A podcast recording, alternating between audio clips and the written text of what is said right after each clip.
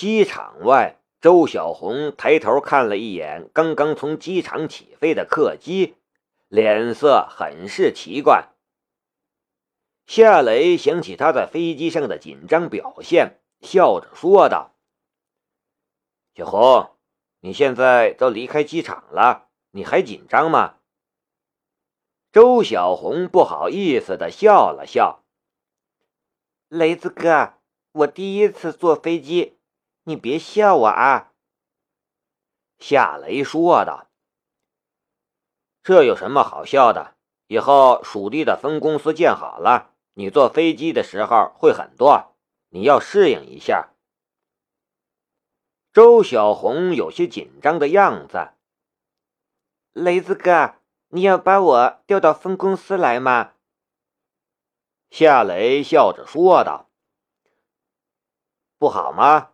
你老家在这里，你的家人也在这里，你也熟悉这里的环境。我让你负责新公司，这不是很好的事情吗？啊！周小红顿时愣在了当场。我负责新公司。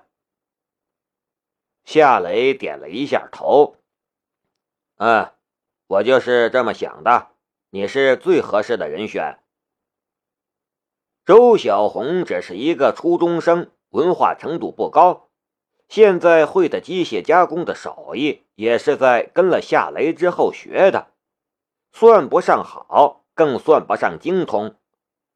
从这些方面来看，他就是当一个车间主任都是很勉强的，更别说是领导一个分公司了。可是夏雷却有他自己的考虑。因为他需要的不是一个非常能干的人，他需要的是一个不会坑他、害他的、信得过的人。而周小红便是这样一个人，一个就算有人拿着刀架在他的脖子上，也不会背叛他的人。周小红哪里想得到这一层，一颗脑袋摇得跟拨浪鼓似的。雷子哥。我不行的，真的不行，我没那份能力。你让我管个车间，我就够吃力的了。你让我管一家公司，我干不了。”夏雷笑着说道，“管理公司没你想的那么复杂，你只要管好几个人就行了。你看我，我不是经常不在公司吗？公司一样照常运转。”可是，公司里有那么多能干的人，为什么选我呀？周小红想不通这点儿。夏雷说道：“因为我相信你，就这原因。”周小红愣了一下，忽然想明白了什么，他重重的点了一下头：“嗯，雷子哥，我不会让你失望的。”我会努力做好的，不过，要是我做不好，你可别怪我呀。夏雷笑了笑，走吧，我们去找一家酒店住下。周小红却说道：“雷子哥，你到了蜀地，就是到了我家里了，哪还能让你住酒店呢？去我家吧。”一个小时的车程就到了。那个，如果你不嫌弃的话，说什么呢？你家就你家，我们叫车吧。夏雷很爽快的就做出了决定。他不是含着金钥匙出身的人，父亲夏成河失踪之后的那五年，他过的也是狗一样的生活。在他的骨子里，从来没有轻视普通老百姓的因子。西部开发最明显的一个特征便是交通，从蜀都出去，随处可见宽阔的马路，就像是蛛网一样覆盖在这个古老的盆地。去周小红的家也是全程高速，一个多小时便到了。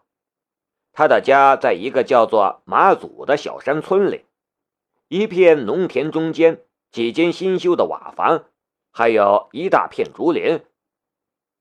去的时候，天上下着小雨，竹林上朦胧着一层薄薄的水雾，那画面与华丽不沾边但却别有一番清雅的韵味。周小红的父母都是老实巴交的农民，淳朴善良的很。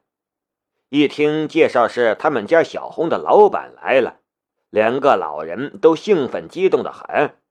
也忙活开了，杀鸡杀鸭，去田里摘菜，要好好款待夏雷。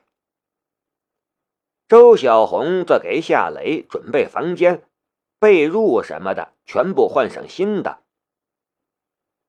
周小红一家人忙里忙外，夏雷有些不好意思。小红，让伯父伯母不用忙了，你们这样，我怪不好意思的。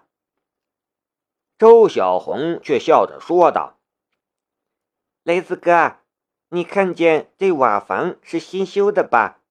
还有家里的电器和家具也都是新的吧？”夏雷不明白他想说什么，不过还是点了一下头。“啊，是的。那你知不知道这些都是因为你呢？”夏雷愣了一下，因为我啊。周小红笑得很甜美的样子。对呀，因为你。如果不是因为你收留我，我家里根本就修不起新房子，也买不了这些家具和电器，甚至我弟弟也没钱读书。你不但收留了我，还给我发奖金，开那么高的工资。我挣的钱差不多都寄回来了，家里的日子也好过了。你等于是我们一家人的大贵人，他们能不好好款待你吗？夏雷不好意思的笑了笑。什么贵人不贵人的，以后别这样说了。周小红说道：“雷子哥，你就别管他们了。”入乡随俗，你就让我们一家人好好款待你一下吧。夏雷也不好说什么了，确实他对周小红有收留和栽培之恩。周家现在能过上好日子，也全是他的恩情。他现在到了周家，还不让人家好好款待一下，他就真的有点说不过去了。周小红脱了鞋子，爬到床上去给夏雷铺新床单，屁股高高的翘着，一个饱满而成熟的形状便毫无遮掩的呈现在了夏雷的面前。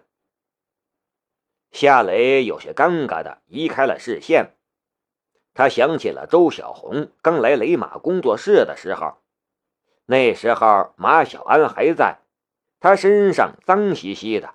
一双解放鞋居然连脚趾头都藏不了。他现在的收入也算是可以了，但他却还是舍不得买高档的服装，身上穿的多是一些百十来块钱的便宜货。他此刻穿的一条牛仔裤就是这种廉价的类型，根本就谈不上什么舒适和质感。只是单纯的将他的翘臀勾勒的圆圆的、满满的、翘翘的。可正是这种廉价的服装穿在他的身上，却别有一种质朴而天然的性感。普通老百姓家的姑娘不都这样吗？姐，我回来了。一个稍显稚嫩的声音从窗外传来。周小红刚好铺好床单，她跟着从床上爬了下来，笑着说道：“是我弟弟回来了。”他刚把话说完，一个虎头虎脑的少年便从门口跑了进来。他本来是迫不及待要看姐姐的，却发现房间里还站着一个陌生的男人，他跟着就收敛了起来。有些局促的样子，夏雷冲少年笑了一下，周小红跟着说道：“小伙还愣着干什么？快叫雷子哥，他就是我老板。”周小虎红了脸，喃喃的叫道：“雷子哥。”夏雷是谁？他显然也是知道的。夏雷拍了一下周小虎的肩膀，笑着说道：“好好读书，以后赚钱了，对你姐好一点，知道吗？”哦，周小虎应了一声，很认真的样子。周小红说道：“小虎，快去帮爸妈做饭，我带雷子哥出去走走。”周小虎去帮忙做饭去了。夏雷跟着周小红出了他家的门，顺着一条乡间小路溜达。在夏雷的印象里，西部比较落后，但到了这里才发现，这里其实一点都不落后。随着西部开发，西部地区的经济早就今非昔比了。可以看到的变化就是，这里的居民都还不错，路上的小车也多，这些都是老百姓收入提高的体现。还有就是，这里虽然是乡下，但道路都是水泥路面，即便是这样的下雨天，也不见泥泞。走了一段路，夏雷望见了一大片厂房和办公楼，他心中一动，问道：“小红，那是什么公司？怎么那么大呀？”周小红说道：“那不是一家公司，那是我们这里的工业开发区，很多外地企业都来这里建分厂。我听说政府给的优惠很大。”拿地的话非常便宜，还有各种政策上的优惠。夏雷的心里暗暗的道：“这里的位置不错，距离蜀都仅有一个小时车程，交通也便利。在这里建厂的话，原料好来，产品也好出去。更重要的是拿地便宜。”还有政策优惠，简直是开分厂的理想之地呀！想到这里，他跟着说道：“如果我要在这里建新厂，应该找谁？”